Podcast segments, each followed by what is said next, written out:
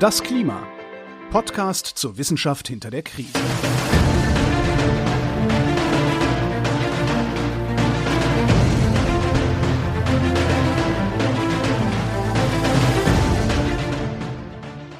Hier ist das Klima, der Podcast zur Wissenschaft hinter der Krise. Wir lesen den aktuellen Bericht des Weltklimarates und wir erklären den aktuellen Stand der Klimaforschung. Jeden Montag mit Florian Freistetter und mit Claudia Freck. Schönen guten Tag. Wie war deine Podcastpause? Hallo. Ja, lang. Ja, also meine, gab's ja nur, also ihr, die ihr hört, habt ja keine Pause gehabt. Ihr habt ja jede Woche eine Folge bekommen, aber wir haben die letzte Folge aufgenommen im Juni, glaube ich, irgendwann, oder? Ja, vor fünf, sechs Wochen so etwa. Ja, ein bisschen länger, glaube ich sogar. Ich glaube wirklich noch im Juni. Also Juli haben wir nichts gemacht, jetzt August haben wir nichts gemacht. Gott, ja. Ja, wir hatten so viel vorgearbeitet. Das war äh, eine interessante Pause. Ich war, ich war ein bisschen, es hat mir ein bisschen gefehlt. Aber äh, ja, trotzdem war es mal ganz angenehm, mal nichts über das Klima zu lesen. Es gab ja andere Nachrichten auch noch und andere Forschung ja. und es war ja nicht so, als hätte uns das Klima in den letzten Wochen nicht doch die eine oder andere Nachricht beschert. Nein, ganz und gar nicht. Im Gegenteil, ähm, es ist, hier sind wir ja gerade mitten in der großen, ja, Trockenheit, mit der wir uns beschäftigen. Von daher habe ich tatsächlich auch viel über das Klima geredet und viel darüber gelesen. Und bei dir? Ja, ich habe so, wenn hier, da wo ich bin in Österreich, ich glaube, ich habe äh, letztens irgendwo, ich glaube eh bei, bei dir im Twitch-Kanal habt ihr so Karten von der Dürre präsentiert, wenn ich mich mm. richtig erinnere. Und ich glaube, da wo ich wohne, war noch der Teil, ich will nicht sagen, wo es gut ausgesehen hat, aber wo es noch am wenigsten schlecht ausgesehen hat von, von Europa. Also hier, hier läuft doch Wasser den Fluss lang. Ja, das ist gut. Ja, in Frankreich ja in, in Teilen nicht mehr. Die äh, müssen sich schon mit ähm, ja, Wasserfahrzeugen und Wasserkanistern versorgen, weil kein fließendes Wasser mehr da ist. Das äh, sollte schon, ähm, ja, wenn nicht jetzt, wann dann Signal sein. Ja, erinnerst du dich noch, was du gemacht hast, bevor wir Pause gemacht haben? Ich musste, ich musste nachgucken. Ehrlich, ich wusste nicht mehr, was unser letztes Kapitel war, aber dann habe ich gemerkt, das war das Mittelmeer und das passte ja zu einer Sommerpause. Genau. Wir haben nämlich darüber gesprochen, ja, wie die Anpassung am Mittelmeerraum so aussieht, was da so passieren wird. Und ich konnte mich dann noch so zwei wichtige Punkte erinnern, nämlich dass der Meeresspiegelanstieg da so ist, dass und die Gegebenheiten der Menschen und Siedlungen dort, dass die Anpassung daran nur teilweise möglich sein wird und es Städte und Regionen gibt, wo das nicht geht. Ja, und an die Olivenbäume natürlich. Genau. Ich weiß nicht, ob du dich da noch dran ja, erinnerst. Die, die Kölner Oliven. Ich habe geschaut, die österreichischen ja. Oliven, über die wir gesprochen haben, ich habe gedacht, vielleicht schicke ich dir ein Glas, aber äh, die sind noch im, im Wachsen. Also die, da ja. haben wir auch gesprochen, das dauert ja, bis so eine Olivenplantage mal Ertrag abwirft. Und äh, äh, soweit sind sie noch nicht, die österreichischen Oliven. Ah, schade, okay. Ja, bei den Kölner Oliven, da habe ich auch noch nichts bekommen. Also äh, allerdings muss man sich ja jetzt dann fragen, Oliven sind ja, glaube ich, auch sehr wasserintensiv. Vermutlich, ja. Wachstum her. Also ich, naja, gut, vielleicht sind die im Moment nicht das absolut beste Klima dafür. Aber worüber reden wir denn heute? Ich bin so aus dem Rhythmus, muss ich sagen, dass ich jetzt immer wieder versuche herauszufinden, was machen wir als nächstes. Aber jetzt ja, wir sind immer noch bei den letzten Kapiteln von Teil zwei. Wir sind fast durch. Ja, also wir brauchen noch drei mhm. Stück, drei dieser Cross-Chapter-Papers müssen wir noch durchbesprechen. Dann haben wir Teil zwei zu Ende. Ja, und wir sind wieder bei der Urlaubsthematik, bei der Urlaubsregion nach Mittelmeer. Wer nicht ans Meer fährt, fährt in die Berge. Das heißt, äh, wir reden heute über Berge. Cross-Chapter Paper 5 handelt von Bergen, heißt auch so Mountains und äh, wird auch tatsächlich die Hauptautoren, ähm, also die Lead Authors passenderweise stammen aus der Schweiz und aus Nepal. Also da wo es schöne Berge gibt. Und ja, also ein paar Dinge zur Einstimmung. Also erstens, und das ist äh, die gute Nachricht, die Kapitel von Teil zwei sind mittlerweile schön formatiert. Ich weiß nicht, ob dir das aufgefallen ist. Ja, aber da hatte ich es ja schon gelesen. ja, na, ich habe es erst vor kurzem gelesen. Also mittlerweile haben wir keine Entwurfs-PDFs mehr, mit denen wir arbeiten müssen, so mit Wasserzeichen und überall Zeilennummern und durcheinander, sondern jetzt mittlerweile ist nach Teil 1 des Berichts auch Teil 2 des Berichts schön formatiert, also wirklich so äh, alle Korrekturen eingearbeitet, alle äh, das Layout schaut richtig aus, die Grafiken sind dort, wo sie im Text besprochen werden. Also man kann das jetzt wirklich gut lesen. Hoffen wir mal, wenn wir mit Teil 3 anfangen, dass Teil 3 dann auch schon soweit ist, dass wir dann irgendwann vielleicht mal nicht mehr nur diese grauenhaften Entwurfsversionen durcharbeiten müssen. Aber eine kurze mhm. Äh, Zwischenfrage ja. aus Sicht der Leute, die das ja sich äh, erarbeiten und intensiv bearbeiten, nicht nur lesen. Rauskopieren von Textstellen ist immer noch nicht besser, weil jetzt ist es ja zweispaltig. Ja, richtig, stimmt, ja, das ist mir auch aufgefallen. Und hat so einen harten Umbruch. Jetzt kopiert man dann immer so Blocktext raus. Also mh. Mm. ja, ist mir immer noch lieber als die dummen Zeilennummern, äh, die mal da dabei sind. Ja, das stimmt. Und besser als das Wasserzeichen, das ja. plötzlich dann mitmarkiert, ja. Genau, also man kann es auf jeden Fall jetzt ein bisschen leichter lesen, das Ganze. Äh, ansonsten war ich mit Kapitel 5, mit Cross Chapter Paper 5 nicht ganz so zufrieden. Ich habe mir gedacht, Berge, Berge ist cool. Ähm, ich bin gerne in den Bergen, war auch jetzt im Urlaub in den Bergen. Ähm, aber äh, es war tatsächlich, also entweder es lag daran, dass äh, ich auch ja komplett raus war aus diesem ganzen IPCC-Bericht lesen, wenn man das äh, so ein Jahr lang, über ein Jahr lang quasi, ja fast ein tägliches übertrieben, aber mindestens wöchentlich in diesem Bericht liest, ja, dann kriegt man ein bisschen Routine drin, äh, weiß, wo man jetzt da, den Teil kann man überspringen, der Teil ist gut, das ist relevant, kriegt man so ein bisschen ein Gefühl dafür. Und das habe ich irgendwie bei diesem Kapitel nie so das Gefühl bekommen, dass, dass ich verstehe, äh, was die jetzt wirklich eigentlich alle wollen. Weil ähm, die Cross-Chapter Papers, das haben wir schon festgestellt, das sind ja eigentlich alles nur Wiederholungen oder neu zusammengestellt.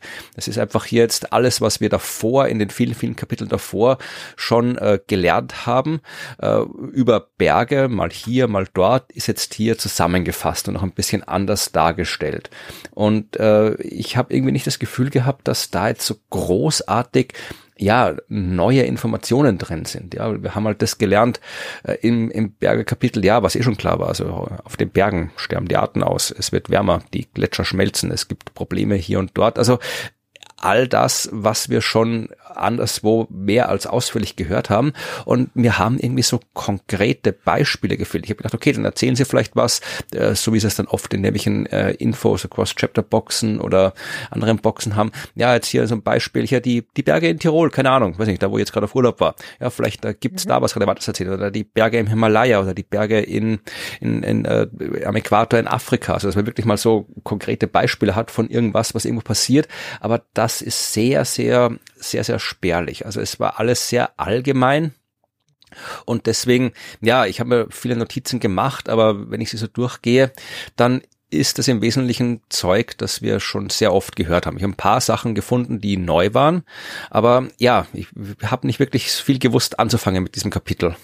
Ja, also ich glaube, das ist bei den Cross-Chapter-Boxen teilweise einfach so, ne, weil die, also ich glaube, der Sinn dahinter war ja, dass man, wenn man sich nur mit Bergen beschäftigt, dann muss man nur dieses mhm. Kapitel lesen und nicht alle anderen. Also, ja. ne, aber natürlich so für unser komplett Durchlesen ist das einfach, ähm, kennen wir doch schon. Ja. ja. So. Aber gut, wenn du noch ein paar neue Sachen mhm. gefunden hast, dann bin ich jetzt gespannt. Genau. Ja, schau mal. Also erstmal ist wieder ein recht kurzes Kapitel, äh, jetzt in der neuen mhm. Formatierung, 46 Seiten mit halt, ich glaube, die, wenn man die Literaturhinweise wegzieht, ist man auf knapp 30 Seiten, 25 Seiten, so zweispaltig formatiert. Also es ist wieder, wie gesagt, ein typisches kurzes Kapitel für die Cross-Chapter Papers und äh, es fängt an mit Warum Berge. warum Berge? Das ist ein gutes, gute Einleitung. Warum, warum Berge? Also das ist, glaube ich, meine Notiz. Ich weiß nicht, ob die, äh, ob, ob die äh, Kapitel auch mit Warum Berge angefangen sind. Der Point of Departure heißt es bei denen, glaube ich, immer.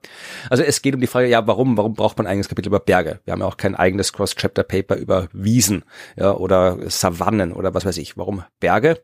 Ähm, ja, weil es, äh, wie Sie schreiben, sehr, sehr wichtige Regionen sind, was äh, Klimawandel und und äh, nachhaltige Entwicklung angeht, weil sie so genau an der Grenze zwischen einerseits der beschleunigten Erwärmung, weil ja äh, auch die Berge, auch so wie die Polarregionen, äh, Regionen sind, wo die Dinge oft schneller passieren als anderswo und weil tatsächlich erstens, das werden wir noch ein bisschen genauer besprechen, viele Menschen in den Bergen leben und noch viel mehr Menschen von dem abhängig sind, was auf den Bergen passiert.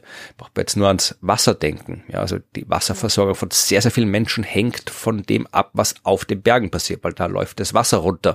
Und deswegen ist es wichtig, und wenn man jetzt die Menschen mal rausnimmt, ja, dann sind Berge immer noch, so wie die kleinen Inseln auch, äh, Regionen, wo sehr viel äh, biologische Diversität existiert. Ja, das sind alles sehr, sehr kleinräumige Ökosysteme, die auch voneinander getrennt sind. Ja, also du kommst ja nicht einfach einfach so von einem Berggipfel auf den anderen. Ich du bist ein Vogel, aber äh, da Ja. Also die sind so wie die Inseln quasi auch äh, sehr, sehr kleinräumig und getrennt. Das sorgt für hohe Biodiversität und auch äh, kulturelle Diversität. Also das ist auch ja, natürlich wichtig.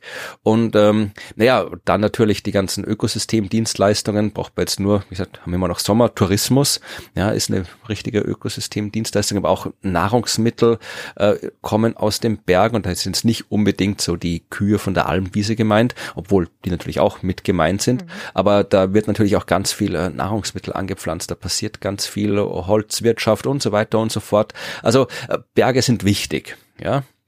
Und auch jetzt, ich erwähne sogar die ästhetischen und spirituellen Werte. Ja, also es wird alles, alles mit erwähnt.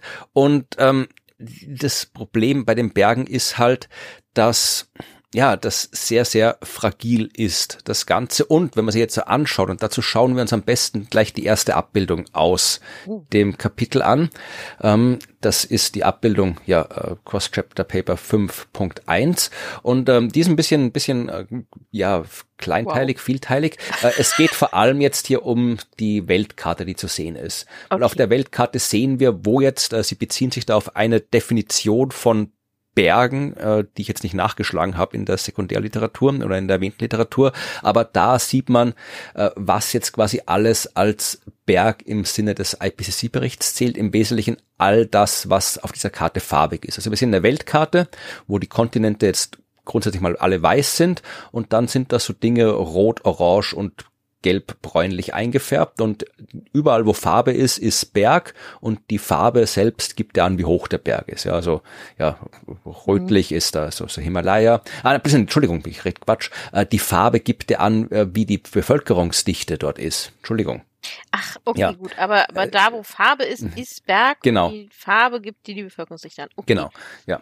Also die, die, äh, dann gibt es ja noch so andere. Also es sind dann auch noch die Kontinenten Europa, Asien, Afrika, Nordamerika, also diese ganzen großen Regionen, die wir auch schon in anderen Kapiteln hatten, äh, ist dann nochmal extra aufgeschlüsselt, wie viele Menschen leben dort, wie äh, viel Fläche nehmen die Berge ein und so weiter. Und wie gesagt, das sind tatsächlich ähm, durchaus einiges. Also 31,7 Millionen Quadratkilometer ist die gesamte gesamte Fläche vom Berge exklusive äh, Antarktis, Grönland und Spitzbergen. Also das zählt dann, ja, gibt's auch Berge natürlich, okay, aber ja. das ist dann wahrscheinlich Polarregionen im Klimakontext. Ja, ja.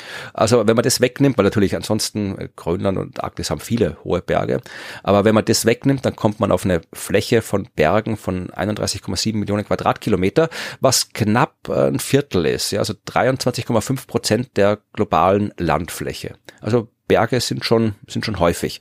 Und äh, zumindestens äh, 2015 haben auf dieser Fläche 1,3 Milliarden Menschen gelebt. Also durchaus auch Menschen, die durchaus betroffen sind von allem dem, was abgeht. Und wie gesagt, indirekt natürlich sind noch sehr viel mehr betroffen von den Bergen und von dem, was in den Bergen sich ändert. Jetzt ja. sehe ich mir diese Karte äh, äh an und bin ein bisschen, ich bin wieder so ähm, voller Ehrfurcht mhm. für Wissenschaft, dass man erstmal definiert, was ein Berg ist. also wo man der im Alltag so einfach nur als Sprache nutzt äh, und wie das jetzt alles verteilt ist. Also ich, ich sehe jetzt da in Alaska zum Beispiel ja auch ähm, äh, Berge, da war ich mir jetzt gar nicht, also hätte ich jetzt gerade gar keine Berge vermutet. Naja, der höchste Berg der Nordamerika ist, glaube ich, in Alaska, oder? Ist das nicht Denali? Der ist, da steht doch in Alaska. Ja, ich fürchte, da sind meine Geografiekenntnisse tatsächlich abgehängt. Okay. Ja, ich finde es faszinierend. Gut, aber da ist natürlich die Bevölkerungsdichte entsprechend gering. Ne? Also in Alaska, da ist das alles in der hellsten Farbnote, genau. die die Karte so kann. Genau, hier, der Denali in Alaska, 6190 Meter, höchste Berg wow. Nordamerikas. Steht da rum. Also es sind 6000er in Alaska. Wow, okay, das muss ich mir merken. Das ist Wissen, das ich jetzt äh, für immer behalten muss. Nee, also, äh, ja, oder klar, ist, natürlich klingt es ein bisschen lächerlich, was ist ein Berg, aber wenn, so ist halt Wissenschaft. Nee, muss Kannst nicht einfach genau. sagen, also wie gesagt, äh, fragen, fragt die Leute in Holland, was sie für Berge haben und fragt die in Nepal. also da gibt es ja. durchaus unterschiedliche Auffassungen wahrscheinlich. Also ich auch, weil ich komme ja auch aus einem gebirgigen Land in Österreich und ich bin dann auch ab und zu ein bisschen ja, äh, vorsichtig belustigt, wenn ich in Norddeutschland unterwegs bin und mir Leute erzählen wollen, dass da hinten ein Berg steht. Weil man auch denkt, oh, ja. ja. Das mache ich aber auch immer mit und ich, ich war, habe nur eine Zeit da gelebt, aber das, ich denke auch mal, das nennst du Berg?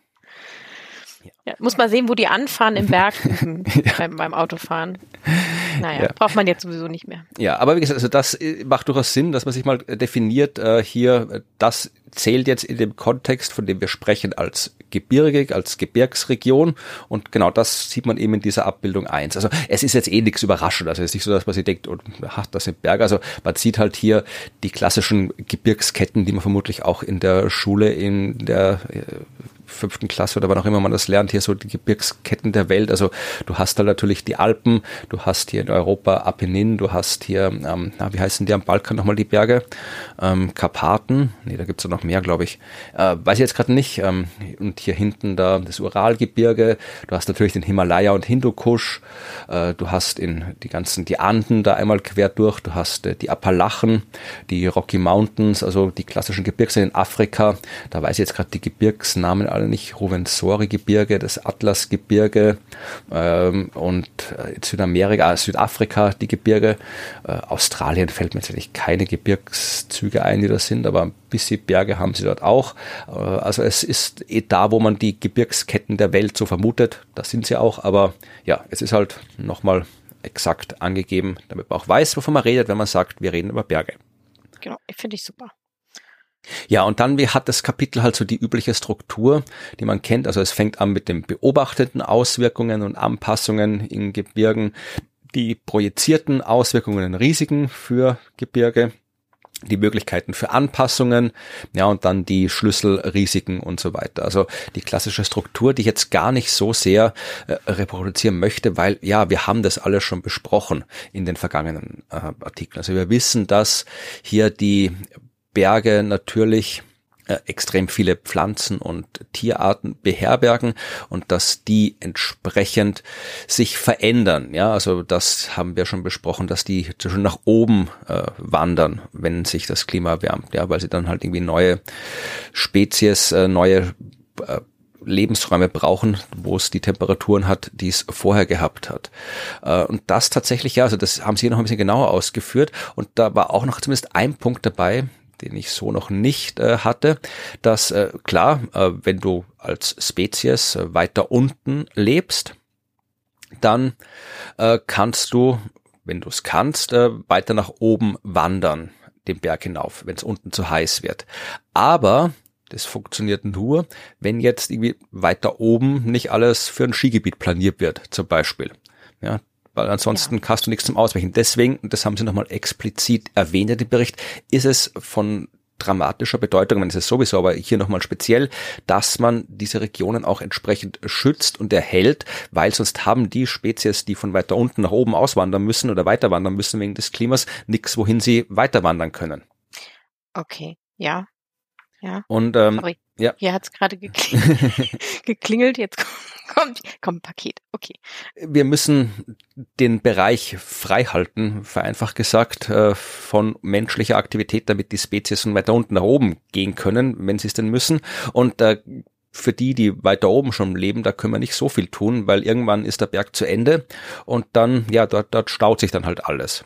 Und äh, das Problem ist, wenn du mal so eine Spezies bist, die sich eingerichtet hat äh, auf einem Berggipfel oder in der Nähe von einem Berggipfel, dann hast du Pech gehabt, wenn sich dort die Bedingungen verändern, weil äh, du kannst jetzt nicht einfach, nur dann gehe ich halt runter und in einen anderen Berg hoch, wo mehr Platz ist. Das geht halt nicht, weil nee. erstens mal ist das sowieso alles vereinfacht, wenn man sagt, wie die Spezies wandern. Es ist nicht so, dass ich irgendwie hier äh, das Brötchen packen und die Schuhe anziehen und dann so eine kleine Wanderung machen, sondern es sind ja Dinge, die über längere Zeiträume hinweg passieren und wo sich dann die Spezies als Gesamtes, deren Ökosystem und so weiter alles verschiebt. Mhm. Und ähm, du kannst jetzt nicht einfach den Berg runter und anderswo wieder rauf, weil du halt dann aus seiner Sicht durch eine lebensfeindliche Umwelt quasi getrennt bist von der nächsten Freundin. Das ist im Prinzip so wie mit Inseln und Meer dazwischen. Also das Tal ja. ist dann für die Spezies, die sich auf den Berggipfeln eingerichtet haben, wie das Meer.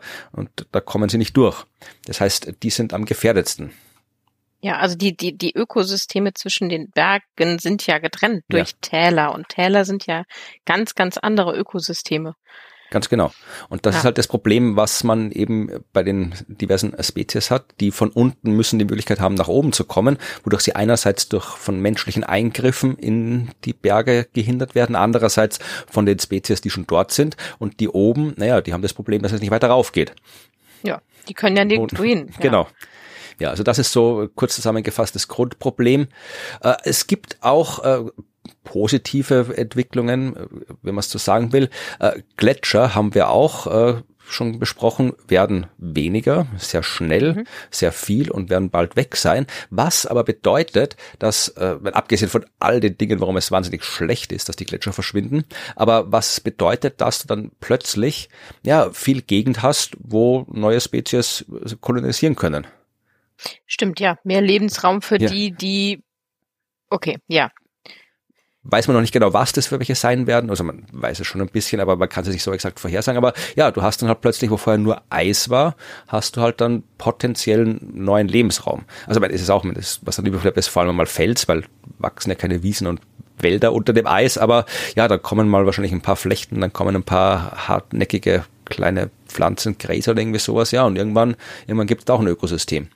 Oder auch nicht, ja, man weiß also es nicht. Wird sich, wird sich schon eins, äh, eins bilden, davon würde ich auch, gehen, auch ausgehen. Aber du hast natürlich recht, das mhm. ist natürlich Stein unten drunter. Ja, also das zu den Spezies. Dann habe ich mir noch ein bisschen was zur Baumgrenze angeschaut, weil natürlich die auch immer interessant ist. Gerade wenn du die mhm. Zeit auf Bergen verbringst, dann äh, ist es immer schön. Also wenn du da mal aus der Baumgrenze raus bist, dann fangen die Berge so an, interessant zu werden. Jetzt mal so aus touristischer Perspektive, weil im Wald rumlaufen kannst du ja im Tal auch, brauchst du nicht im Berg hoch für das, aber wenn, du, wenn du dann mal aus der Baumgrenze raus bist, dann äh, ja, dann schauen die Berge so aus wie Berge. Und ähm, das ist ja auch, wenn du öfter mal in den Bergen bist, dann siehst du auch, dass die unterschiedlich hoch ist, weil die Baumgrenze natürlich von vielen verschiedenen Faktoren abhängt, also ja, Wind, Wasser, Temperatur und so weiter und so fort. Aber natürlich äh, verschiebt sich auch die Baumgrenze durch die Temperatur und den Temperaturanstieg und die Klimakrise und äh, da gab es auch eine Studie, 67 Prozent äh, der jetzt in den Alpen untersuchten Baumgrenzen sind nach oben gewandert in den letzten mhm. Jahren. Ja, also es ist eine Metastudie von 142 Studien. Ja, also das, äh, die Bäume wandern nach oben. Also das ist genau so eine typische Spezieswanderung, von der wir besprochen haben. Und im Zuge dieser äh, Literatur bin ich auf wieder ein schönes neues Wort gestoßen. Ich freue mich immer, wenn ich schöne neue Wörter finde, die ich vorher nicht kannte. Weißt du, was ein Ökoton ist? Warte, warte, warte, Ökoton. Habe ich das nicht auch nachgeschlagen? Ich habe es vergessen, was es ist, aber sag's mir doch bitte. Äh, ja, die Baumgrenze ist im Wesentlichen ein Ökoton. Ein Ökoton ist ein Übergangsbereich zwischen zwei verschiedenen Ökosystemen. Das kann wirklich sein, okay. keine Ahnung, das kann hier so ein Waldrand kann das sein oder ein Ufer oder mhm. äh, keine Ahnung, äh, Strand vielleicht auch. Also Stimmt, überall ja. dort, wo zwei Ökosysteme aneinandertreffen und äh, diese Ökotone, weiß gerade nicht, wo die Mehrzahl ist. Wir wurden übrigens in einem Kommentar darauf hingewiesen, dass die Mehrzahl von FCKW nicht FCKWs ist, sondern auch FCKW. Jetzt kurz einmal und oh, oh Gott. Und äh, wir haben es anscheinend sehr oft falsch gesagt. Aber ja, absolut. Tut uns sehr leid. Ja, aber schau wie. Ist echt, okay, ja, aber ich, das klingt ja. besser für mich, FCKWs. Ja, ich sage auch LKWs, obwohl es eigentlich LKW die Mehrzahl ja. auch ist. Ist egal. Ähm, auf jeden Fall, ich weiß jetzt nicht, was die Mehrzahl von Ökotone, Ökoton ist. Ökotons. Ja, ich glaube, ich glaube Ökotone. Aber diese Ökotone sind auch sehr, sehr, ja, fragile Ökosystemkomplexe, muss man wahrscheinlich sagen. Weil natürlich, wenn da zwei äh, aneinanderstoßen, dann natürlich äh, ist es sehr fragil für irgendwelche Störungen. Und wenn du jetzt äh, dir vorstellst, dass eben so ein Ökoton wie die Baumgrenze sich ständig verändert, naja, dann äh, hat es dann nochmal extra schwierige Bedingungen für die Lebensarten, Lebensformen, die dort vorkommen. Ja, die müssen sich ja quasi mit verschieben. Genau. Und das ist, wie gesagt, weil die halt wirklich so, so verzahnt sind. Wenn erstens mal äh, hat so ein Ökoton tatsächlich auch eine, eine höhere Vielfalt als, wenn es einfach nur ein Einheitsökosystem ist.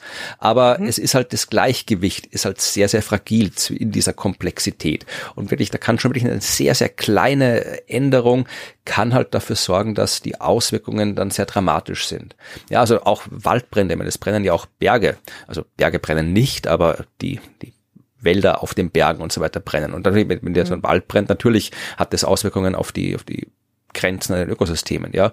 Äh, genauso irgendwie Wind, Lawinen, Frost, ja, äh, auch die Landnutzung, ja. Also wenn jetzt dann auch aufgrund von Klimaveränderungen Menschen jetzt ihre Schafskuh Ziegenherden höher rauftreiben mhm. oder weiter runtertreiben oder was auch immer.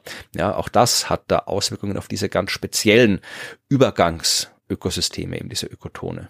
Stimmt, also die werden ja dann auch anders, können ja anders bewirtschaftet werden. Genau. Also im Prinzip hätten wir auch mehr Landwirtschaftsfläche.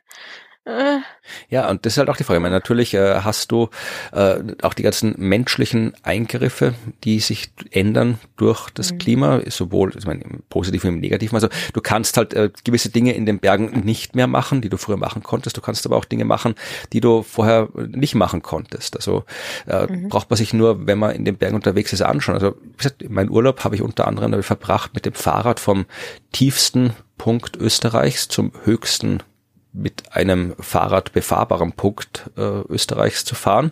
Der war auf 2890 Meter, glaube ich, in ähm, Tirol bei Sölden. Und ich habe auch gedacht, irgendwie, dass, ja, ich komme dann da oben in der schönen, unberührten Bergwelt an.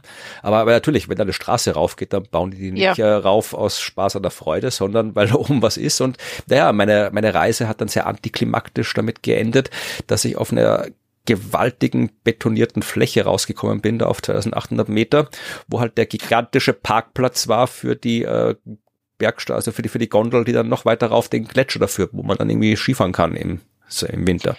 Ja. Schön. Ja, und natürlich, also es gibt eigentlich nichts, was hässlicher ist als Skigebiete im Sommer. Ja, also es war dann nochmal, im Winter wäre dann vielleicht zumindest noch irgendwie Schnee, die ganze, ganze schirren Beton zugedeckt und keine Ahnung, irgendwie hier äh, Après-Ski-Party-Musik oder sowas, was auch nicht so schön ist, aber äh, zumindest äh, schaut es immer noch besser aus, ein Skigebiet im Winter als ein Skigebiet im Sommer. Also das ist wirklich hässlich. Und ähm, ja, äh, das ist natürlich auch ein Eingriff in die äh, in die Landnutzung und äh, hat natürlich noch einen Eingriff auf die diversen Ökosysteme, wenn ich da jetzt irgendwie mal ein paar hundert Quadratmeter zubetoniere, damit dann, weil natürlich kannst du dann auch mit dem Auto rauffahren und brauchst nicht irgendwie hier den Berg raufwandern, wenn du da Skifahren willst. Ja, nee, das geht ja auch nicht. Du musst ja deine Skier tragen und so. Ja. Ja, also das sind all diese Probleme, die auftreten und es war jetzt nur ein Komplex. Also ich habe jetzt hier aus diesem ganzen Kapitel, das war jetzt hier der, das Unterkapitel Ökosysteme, aber es gibt natürlich jede Menge. Also Wasser und Energie hast du ja auch in diversen mhm. Kapiteln gesprochen. Also ähm, die, das Wasser ist klar, äh, sind wahnsinnig wichtig, die Berge als Wasserversorgung, ja, als quasi als Wasserspeicher. Ähm, Sie schreiben, zwei Milliarden Menschen momentan, die halt wirklich vom Wasser aus den Bergen abhängig sind. Ja, wenn es im Himalaya nicht mehr schneit zum Beispiel, wenn die ganzen Flüsse, die aus dem Himalaya gespeist werden, ähm, nicht mehr auf die Art und Weise gespeist werden, naja, dann ist es, was äh, unterm Himalaya liegt, Indien, Pakistan, ja. Bangladesch, da wohnen schon ein paar Menschen, dann haben die durchaus Probleme mit der Wasserversorgung. Mhm. Und äh, dann kommt natürlich die Energie mit dazu, ja, Wasserenergie, wo ja gerade Österreich sehr, sehr äh, viel erzeugt. Also ich glaube, wir haben fast, fast, Österreich ist schon zu einem extrem großen Teil äh, auf, äh, von fossilen Energie weg, aber hauptsächlich deswegen, weil wir so viel äh, Wasserkraft nutzen. Und äh, das ist natürlich auch, also Wasserkraft ist von den erneuerbaren Energien fast noch die kritischste, weil du halt mit jedem Wasserkraftwerk massiv in ein Ökosystem eingreifst. Natürlich greifst du auch mit einem mhm. Windrad in ein Ökosystem ein. Du greifst immer in ein Ökosystem ein, egal was du machst. Du irgendwo rumstehst und nichts tust, greifst du in ein Ökosystem ein. Aber äh, so ein Windrad ist halt wesentlich weniger Eingriff als dann komplettes äh, Stausee in einem Wasserkraftwerk. Und ja, klar, in den Bergen fließen die Flüsse schnell nach unten. Das ist mhm. energiemäßig praktisch, aber halt ja aus all den Ökosystemgründen, die ich gerade erwähnt habe, dann eher unpraktisch. Ja, auch weil das Wasser da natürlich in die Wasserspeicher da weniger werden. Ne? Genau. Und weil Wasser Mangelware wird. Also sich da auf Energie draufzusetzen, hat natürlich auch ja, ja, sehen wir jetzt gerade mit den Flüssen, die dann auf einmal nicht mehr genau. da sind und dann hast du natürlich ein Problem. Wenn du alles auf Wasserkraft setzt, dann kriegst du ein Problem, wenn das passiert, was passieren wird in Zukunft, wenn die Klimakrise weitergeht, dann sind die Flüsse nicht mehr die Lieferanten von Energie und von Wasser dann auch nicht mehr, die sie jetzt sind.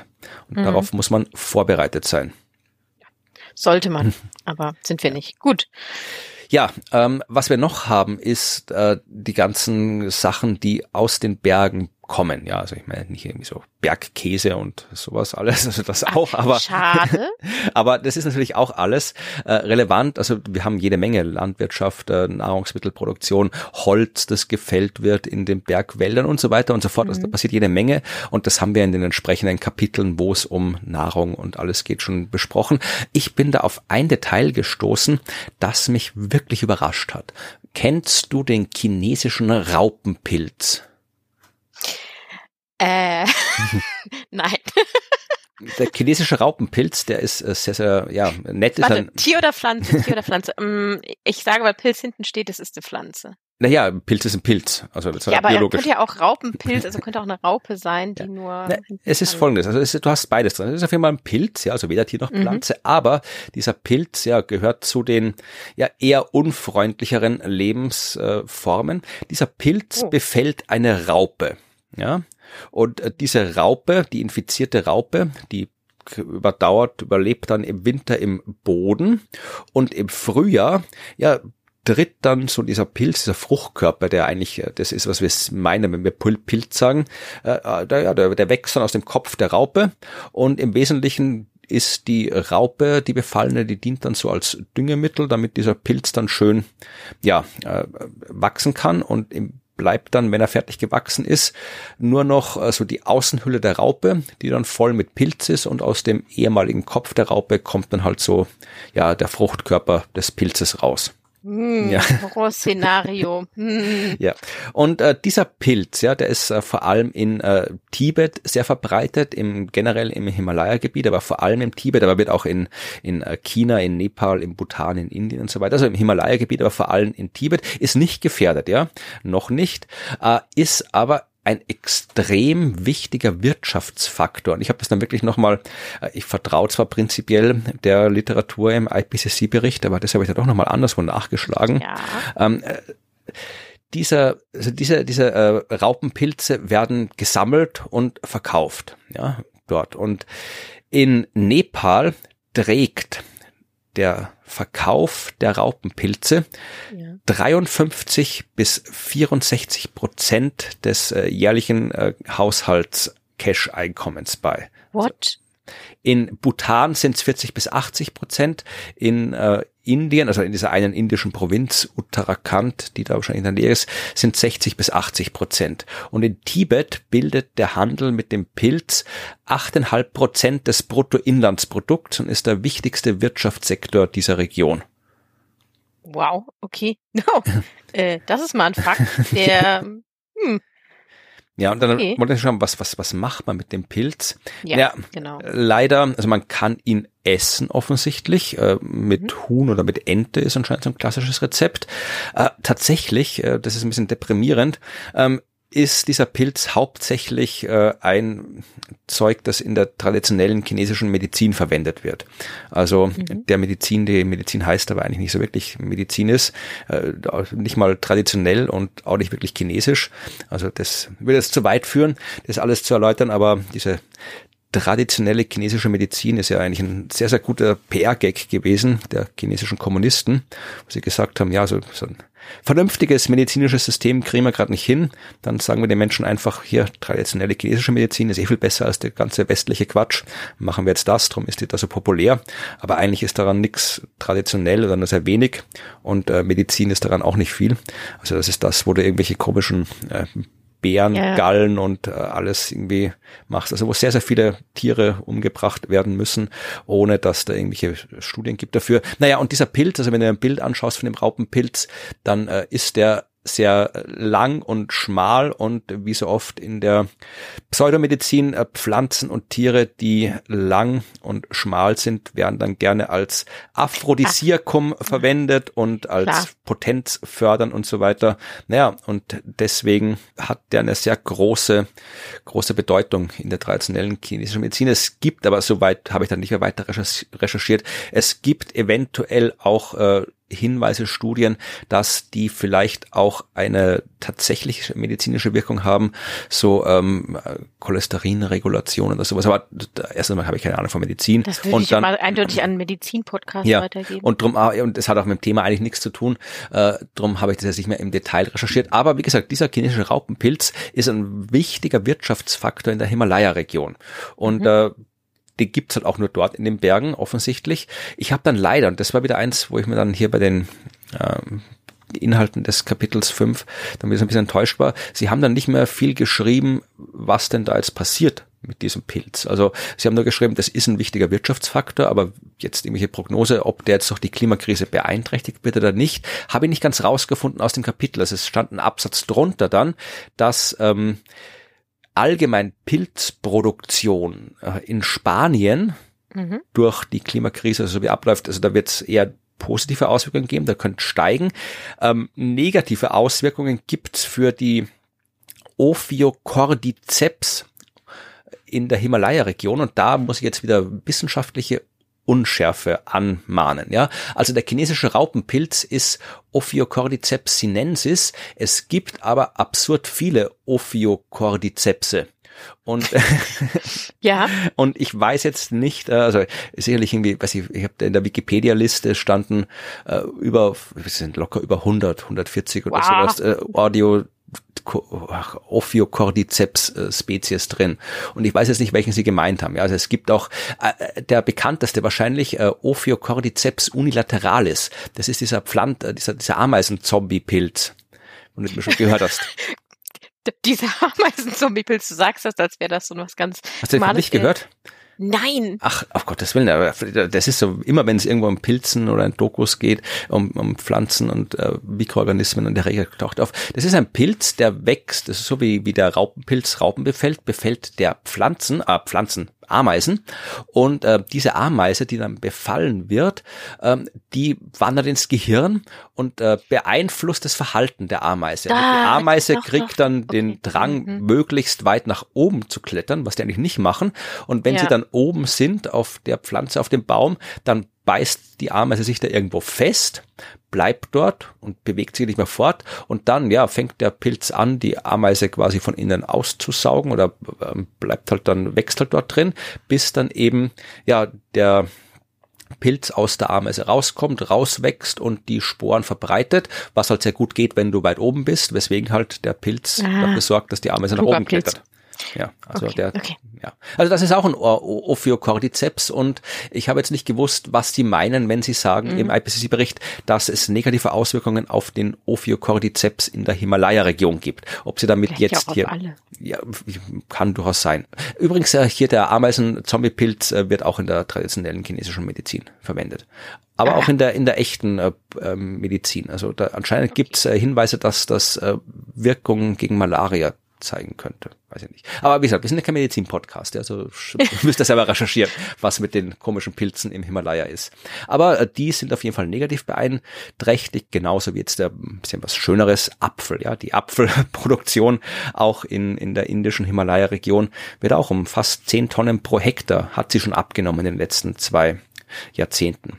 Ja, also das sind so ein paar Zahlen. Man kann sich, wenn man jetzt das nochmal alles über die Berge zusammengefasst sehen will, die Abbildung 5.3 anschauen im Bericht. Das ist nochmal so eine schöne Übersicht über alles, was ich so erzählt habe. Ja, also die Ökosysteme in den Bergen, was sie alles quasi erzeugen. Sieht man auch schon schön Grafiken. Das sind so was ich, eine Weintraube und äh, zwei so Ziegen stehen da rum und schöne Berglandschaft, wo man rumlaufen kann und ja, was auch immer. Ich glaube, das soll so medizinisches, komische Kreuz soll so medizinische Produkte bedeuten, kann man nicht genau sagen.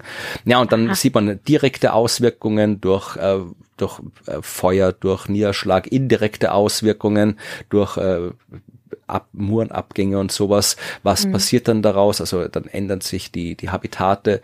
Äh, was gibt's für Anpassungsmaßnahmen, äh, wo man damit umgehen kann? Ja, also äh, da, da hat man noch einmal in dem Bild tatsächlich gar nicht mal so äh, unübersichtlich dargestellt, was jetzt hier mit den Ökosystemdienstleistungen in den Bergen abgeht. Das kann man sich anschauen, wenn man es genau wissen will. Also die Anpassungsmaßnahmen sind eh die, die wir auch schon immer haben. Ja, also äh, diversifizieren bei der Pflanzen, die angebaut werden, Wassermanagement vernünftig machen, Leute bilden, damit sie Bescheid wissen, was passiert, ja, äh, die Landdegradation wieder rückgängig machen und so weiter. Mhm. Also das sind die klassischen Maßnahmen, die man macht. Was ich auch noch interessant fand, äh, da ging es dann um äh, Naturkatastrophen und diverse andere Sachen, also eben Lawinenabgänge, Murenabgänge, all das, was passiert in den Bergen. Und ähm, am Ende von diesem Abschnitt sind sie auf das Thema der Klimaklagen gekommen. Ich weiß nicht, ob du dich damit schon beschäftigt hast. Ein bisschen. Wir hatten auch schon mal, glaube ich, so eine Klima. Ja, hatten wir das schon, weil ich mir ist es, das, dann habe ich mich nicht dran erinnert, dass wir mhm. das hatten. Äh, mir ist es jetzt das erste Mal hier. Äh, ja, ist wahrscheinlich auch nochmal was anderes. Ich glaube, wir hatten das auch nur so am Rande mhm. unter Aktivismus. Möglich. Also, aber Sie haben auf jeden Fall hier explizit diesen einen sehr bekannten Fall von Saul Luciano gegen RWE erwähnt, den man vielleicht oh. hier schon mal gehört hat. Das Weiß ist äh, Saul Luciano, das ist ein äh, peruanischer Landwirt, Bergführer, der da bei so einem Gletschersee lebt und äh, wo jetzt ähm, äh, die Gefahr besteht, dass eben dieser Gletscher, der jetzt schon sehr viel schneller schmilzt als früher, dass da eben wirklich ja was abbricht, was Größeres abbricht, in diesen See reinfällt. Naja, und dann gibt's eine sehr, sehr hohe Flutwelle, Tsunami im Wesentlichen Mini und äh, also Mini, zehn Meter hohe Wellen, also so Mini ist ja gar nicht Mini jetzt im Sinne von ist ein Tsunami in dem See und nicht im Ozean. Aber ja, ist eine sehr, sehr große Gefahr. Und ähm, dieser Saul Luciano hat eben gesagt, ja, also mein, mein, meine Heimatstadt, mein Heimatdorf ist so extrem bedroht mittlerweile, das Flutrisiko ist so extrem gestiegen, äh, das will er nicht mehr akzeptieren und hat jetzt äh, ähm, exemplarisch RWE verklagt, ja, weil RWE betreibt ja unter anderem Kohle- und Gaskraftwerke, zählt zu den größten CO2 ausstoßenden Firmen der Welt und hat damit anteilig Schuld daran, dass bei ihm in Peru dieser Gletscher abschmilzt und das Flutrisiko so gestiegen ist und hat äh, tatsächlich beim Landgericht Essen den RWE verklagt. Ja, okay. Ja, also die Klage, ja, gut. die ist 2015 äh, ist die äh, eingereicht worden. Es geht tatsächlich um eine vergleichsweise kleine Summe. Ja, also ist glaube ich irgendwie 23.700 Euro ja, also weil halt natürlich RWE jetzt anteilig und so weiter. Aber ähm, es ist halt trotzdem ein sehr, sehr ja, wichtiger Prozess, weil es natürlich ein Musterprozess wird am Ende. Ja, weil wenn du mhm. wirklich jetzt dann so Firmen wie RWE oder dann vermutlich auch, keine Ahnung, Shell und BP und was es da noch alles gibt, ja, wenn du die verklagen kannst für das, was die CO2-Emissionen und die Klimakrise angerichtet haben, naja, dann, dann wird sich vermutlich einiges ändern in der Art und Weise, wie solche Firmen wirtschaften und wie die arbeiten.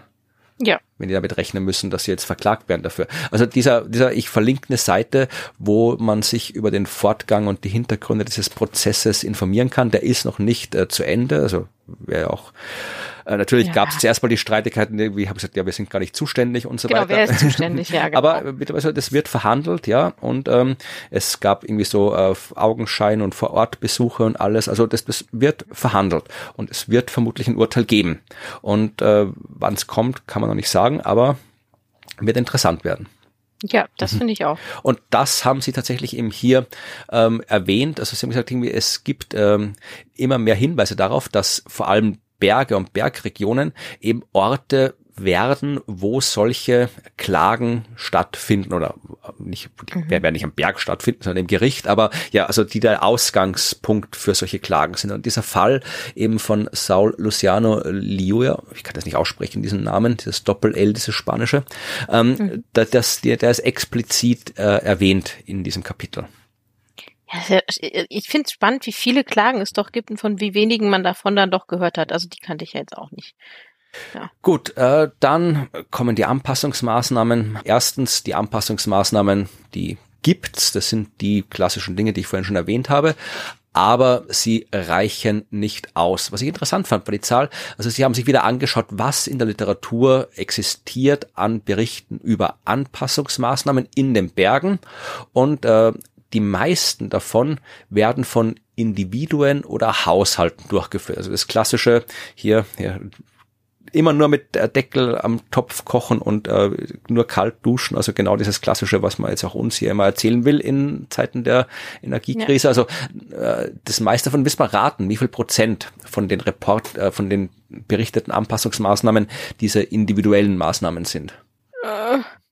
Zu viele dafür, dass der, der Anteil der, des Schadens, der dadurch entsteht, so gering ist. Ähm, äh, 75. 91. 91. ja. Konservativ geschätzt. Ja, also so Lokalregierungen sind auch oft involviert, haben sie wirklich geschrieben. Also mhm. often involved. Also die sind involviert, ob sie selbst was machen, weiß man nicht, aber sie sind zumindest involviert. Also 30 Prozent, bei 30 Prozent der Maßnahmen ist zumindest die Lokalregierung involviert. Ähm, wenn es jetzt wirklich um den privaten Sektor geht, also sowas wie RWE dann, äh, das, mhm. äh, deren Maßnahmen beschränken sich auf einen Anteil von unter 10 Prozent. Ja, ja, ich, ich bin jetzt nicht so erstaunt. Ja. Und äh, was man mit High Confidence mit hoher Sicherheit feststellen kann, ist, dass die meisten beobachteten Anpassungsmaßnahmen nur sehr, sehr stück- und schrittweise stattfinden und nicht transformativ sind. Haben wir auch schon oft genug gehört, äh, dass sie auch nicht ausreichen, dass ähm, die Hälfte der Studien schon zeigen, dass man äh, softe Limits ähm, schon getroffen hat bei der Anpassung, also wo es jetzt mal so ohne weiteres nicht weitergeht. Und bei einem Drittel hat man auch schon harte Limits der Anpassung gefunden, also wo es dann selbst wenn man es gerne hätte, nicht mehr weitergeht mit der Anpassung. Naja, also das ist das Problem, äh, wenn man dich schau mal, was genau dafür sorgt, dass die Anpassung nicht so läuft, wie man es gerne hätte. Naja, das ist eh das Übliche. Also erstens mal, dass es äh, wenig ähm, Geld gibt, dass es wenig äh, Zugang der Menschen, die auch in den Regionen leben, zu Geld gibt, dass ähm, die, äh, das Bewusstsein nicht so da ist, dass der Zugang zur Technologie nicht da ist, äh, die sozialen Ungleichheiten zu groß sind und so weiter. Also all die großen Probleme, die wir schon immer besprochen haben. Ja. Und äh, hm? Ne, ich habe nur schwer eingeatmet. Ach so, ja, das kann man durchaus mal machen. Und ja, also wie gesagt, die Risiken, die Schlüsselrisiken müssen wir jetzt nicht, äh, die habe ich ja. im Wesentlichen schon erwähnt. Das ist halt irgendwie ja Überflutungen und äh, Murenabgänge, äh, Wasserversorgung, Ökosysteme und äh, Verlust von kulturellen Werten. Das sind so die vier Schlüsselrisiken. Und einen schönen Satz äh, habe ich noch gefunden, nämlich bei dem, was eben die, die Herausforderungen bei der Anpassung sind. Da schreiben sie, ich zitiere es kurz auf Englisch, Stakeholders such as local communities and government entities often prioritize different dimensions of climate-related risks. Ja, also die Leute, die da betroffen sind, also eben die lokale Bevölkerung, die lokale Regierung und eben die Regierung an sich, die haben unterschiedliche Prioritäten, wenn es darum geht, die Klimarisiken einzuschätzen und äh, ihnen entgegenzutreffen. und ähm, sie meinen den Satz so, das führen sie dann noch weiter aus, in dem Kontext, den wir auch schon oft besprochen haben, nämlich, dass es durchaus sinnvoll ist, wenn du nachhaltig was tun willst, dass du es eben in Kooperation mit den Menschen tust, die dort leben. Ja. Also so ist das gemeint und das wird dann auch noch im Detail ausgeführt, was es da für Sachen gibt. Aber ich, äh, der ja aus Österreich äh, kommt, habe das halt ein bisschen anders verstanden, weil wenn ich jetzt in den Nachrichten oder sonst irgendwo in Kontakt komme mit lokaler Bevölkerung, Berge und Klima, dann äh, ist es meistens komplett umgedreht, weil dann ist sind das wieder die Bürgermeister in Tirol oder Salzburg, die sagen, ja, wir müssen irgendwie hier auf jeden Fall äh, Schneekanonen kaufen und wir müssen hier auf jeden Fall die Seilbahn bauen. Und die haben tatsächlich schon, also in Österreich haben wir die gleichen Probleme wie in Deutschland hier mit der Energiekrise und Preissteigerungen mhm. für Gas und dass im Winter nicht klar ist, ob genug Gas äh, und Energie da ist für alle zum Heizen.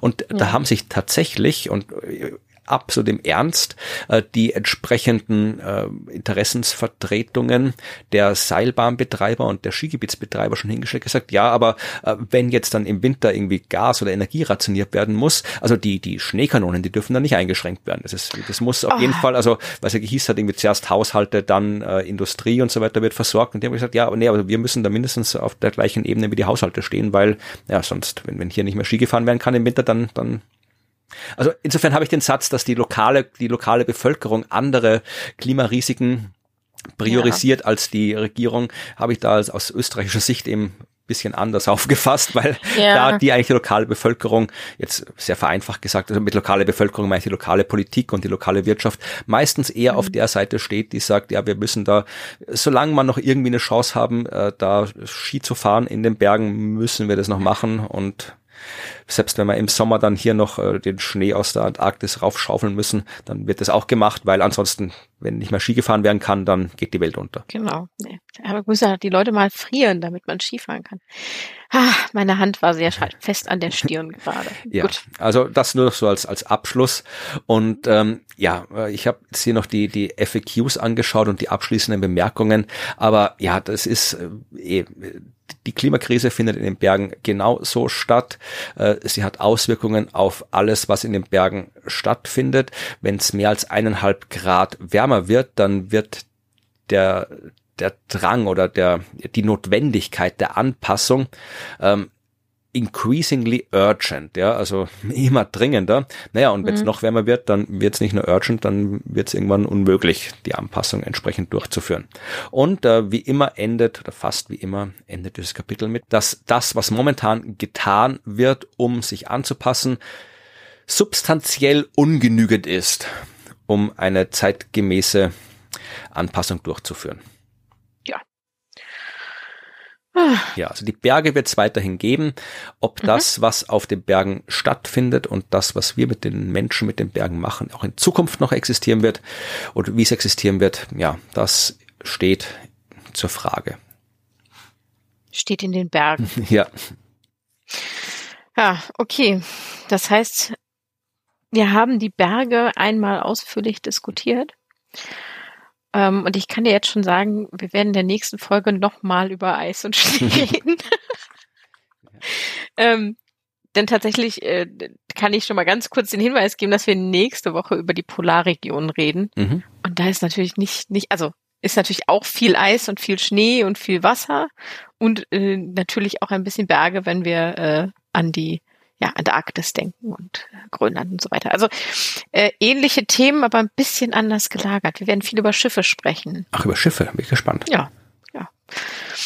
Genau. Ansonsten äh, ist heute, für heute eigentlich sind wir durch und haben alles besprochen und es ist wieder eine schön kurze Folge geworden, eine schöne kurze Sommerfolge, möchte ich sagen.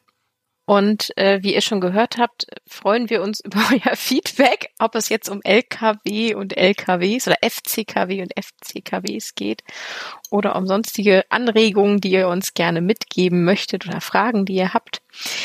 Die könnt ihr uns dann schicken, entweder per E-Mail an podcast@dasklima.fm oder ihr kommentiert uns auf unserer Webseite dasklima.fm unter die Show Notes, in denen wieder alles drin steht und ihr die Abbildungen findet. Jetzt im schönen Design. Genau. Nee, die sind ja eigentlich die Abbildungen sind identisch, oder? Ja, also oft habe ich noch Abbildungen in den Shownotes drin gehabt mit Wasserzeichen und so, weil ich die nicht anders rausbekommen habe.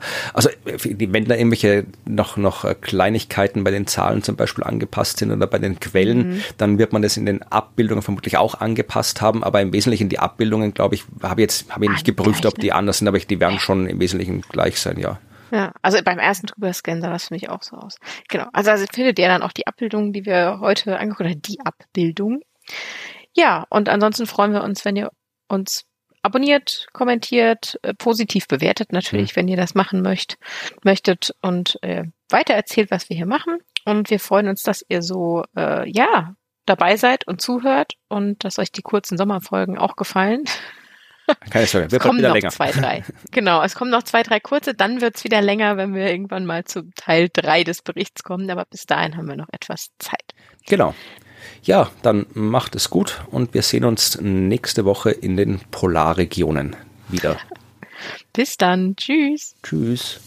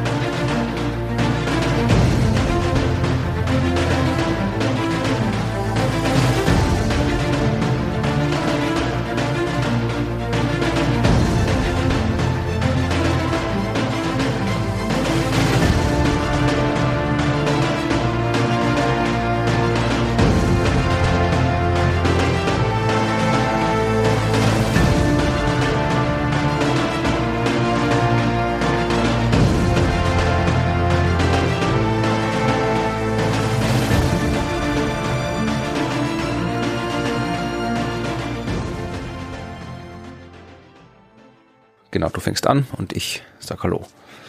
also nachdem du Hallo gesagt hast. okay. okay, gut. Äh, ja, ich sag Hallo. Du, äh, äh, gelb bin ich. Ja. Ich fange an. Ja. Oh Gott, ich bin, ich bin so raus. Es tut mir leid. Okay, gut, jetzt bin ich wieder da. Okay, so, ich Alles muss hier noch einmal aufs Intro umschalten. Ja. Gut, ja, von mir aus kann es losgehen. Warte, ich muss noch das Kabel wegmachen. So, los geht's.